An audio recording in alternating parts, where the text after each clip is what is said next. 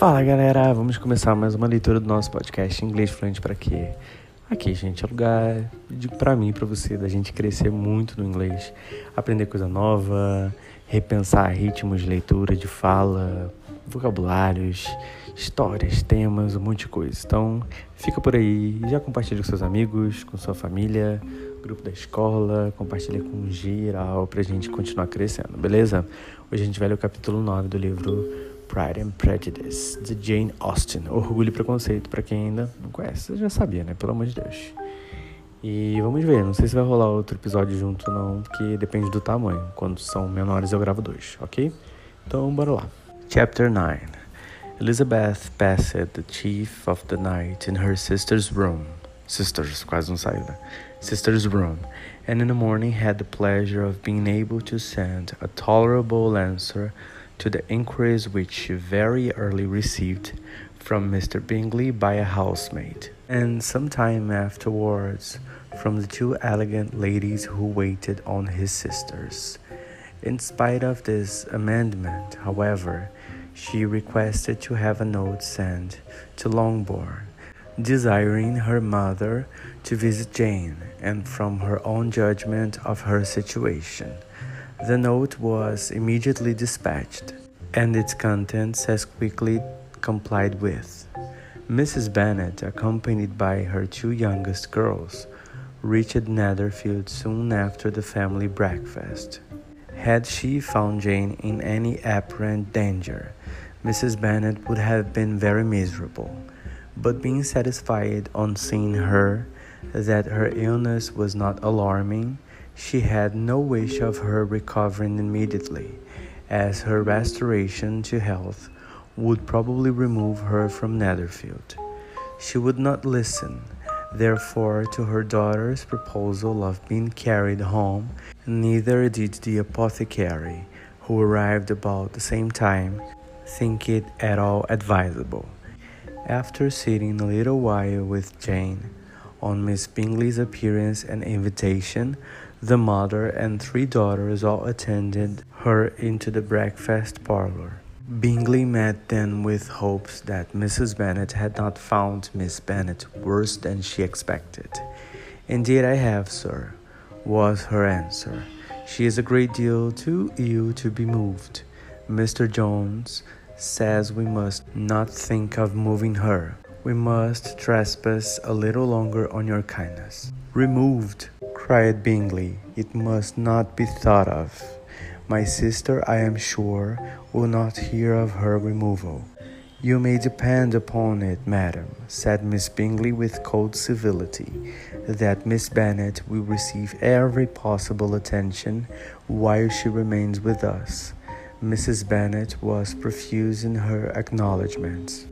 I am sure, she added, if it was not for such good friends, I do not know what would become of her, for she is very ill indeed, and suffers a vast deal, though with the greatest patience in the world, which is always the way with her, for she has, without exception, the sweetest temper I have ever met with. I often tell my other girls they are nothing to her you have a sweet room here, Mr. Bingley, and a charming prospect over the gravel walk. I do not know a place in the country that is equal to Netherfield.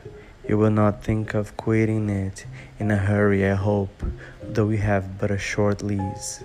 Whatever I do is done in a hurry, replied he, and therefore, if I should resolve to quit Netherfield, I should probably be off in five minutes at present, however, I consider myself as quite fixed here. That is exactly what I should have supposed of you, said Elizabeth. You begin to comprehend me, do you? cried he, turning towards her. Oh, yes, I understand you perfectly. I wish I might take this for a compliment, but to be so easily seen through, I am afraid it's pitiful. That is as it happens. It does not follow that a deep, intricate character is more or less estimable than such a one as yours. Lizzie, cried her mother, remember where you are, and do not run on in the wild manner that you are suffered to do at home. I did not know before, continued Bingley immediately, that you were a studier of character. It must be an amusing study. Yes, but intricate characters are the most amusing. They have at least that advantage. The country, said Darcy, can in general supply but a few subjects for such a study. In a country neighborhood, you move in a very confined and unvarying society. But people themselves alter so much that there is something new to be observed in them forever. Yes, indeed, cried Mrs. Bennet, offended by his manner of mentioning a country neighborhood. I assure you there is quite as much of that going on in the country as in town. Everybody was surprised, and Darcy, after looking at her for a moment, turned silently away.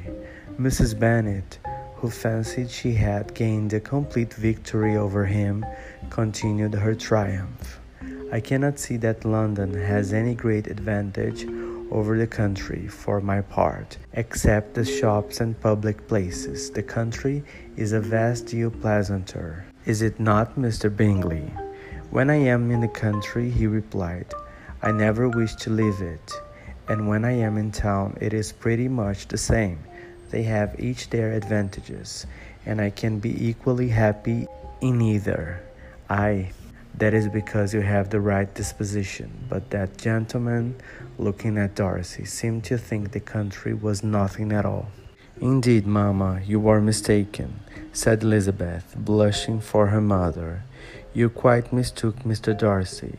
He only meant that there was not such a variety of people to be met with in the country as in the town, which you must acknowledge to be true. Certainly, my dear, nobody said there were, but as to not meeting with many people in this neighborhood, I believe there are few neighborhoods larger.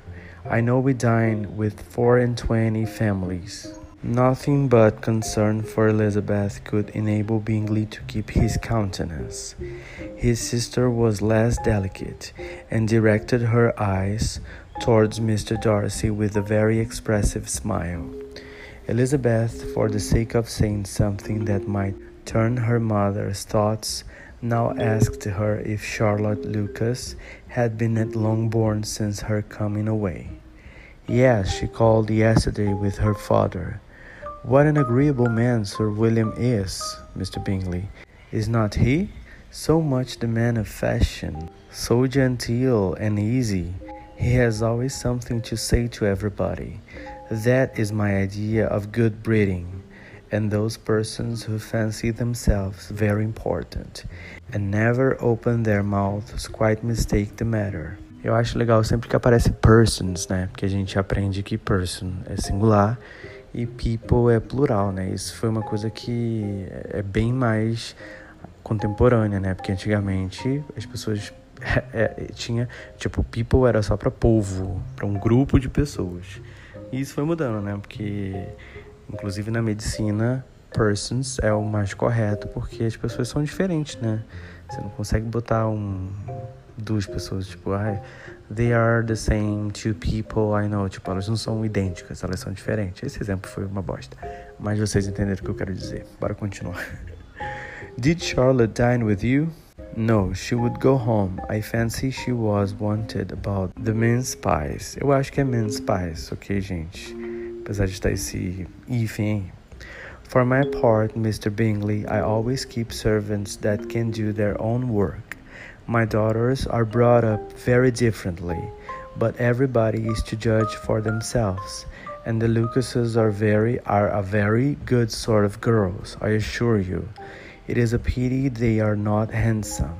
Not that I think Charlotte so very plain, but then she's our particular friend. She seems a very pleasant young woman. Oh dear, yes, but you must own she is very plain.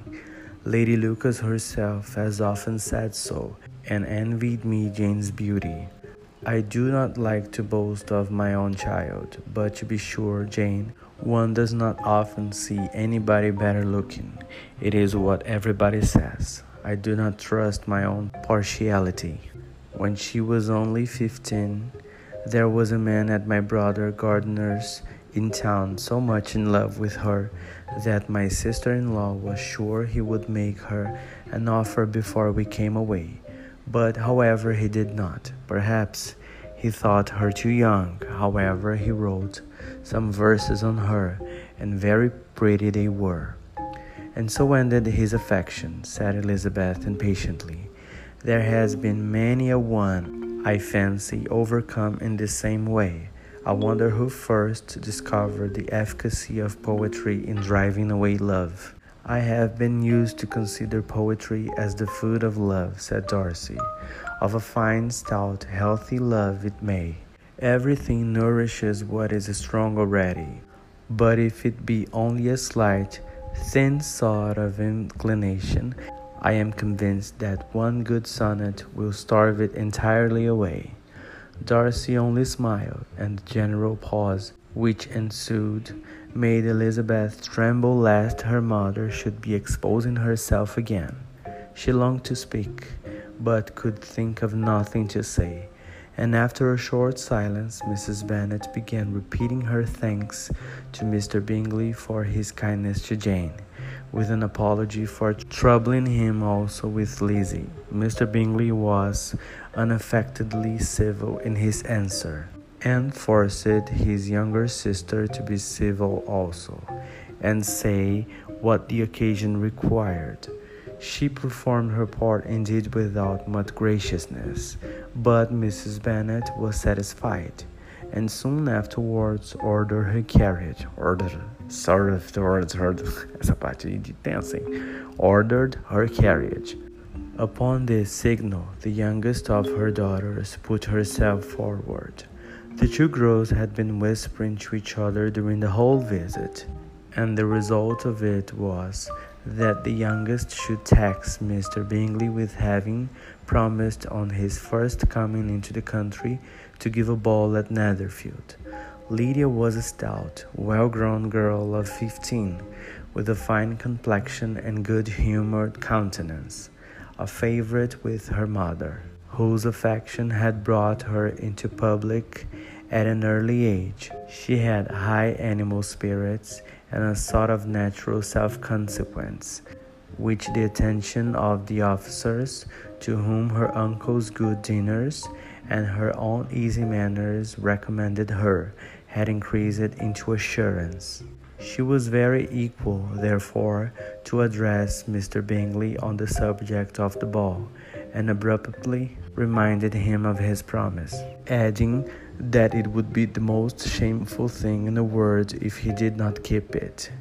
His answer to his to this sudden attack was delightful to their mother's ear. I am perfectly ready, I assure you, to keep my engagement. And when your sister is recovered, you shall, if you please, name the very day of the ball, but you would not wish to be dancing when she is ill. Lydia declared herself satisfied. Oh, yes, it would be much better to wait till Jane was well, and by that time, most likely, Captain Carter would be at Meryton again. And when you have given your ball, she added, I shall insist on their giving one also. I shall tell Colonel Forster it will be quite a shame if he does not.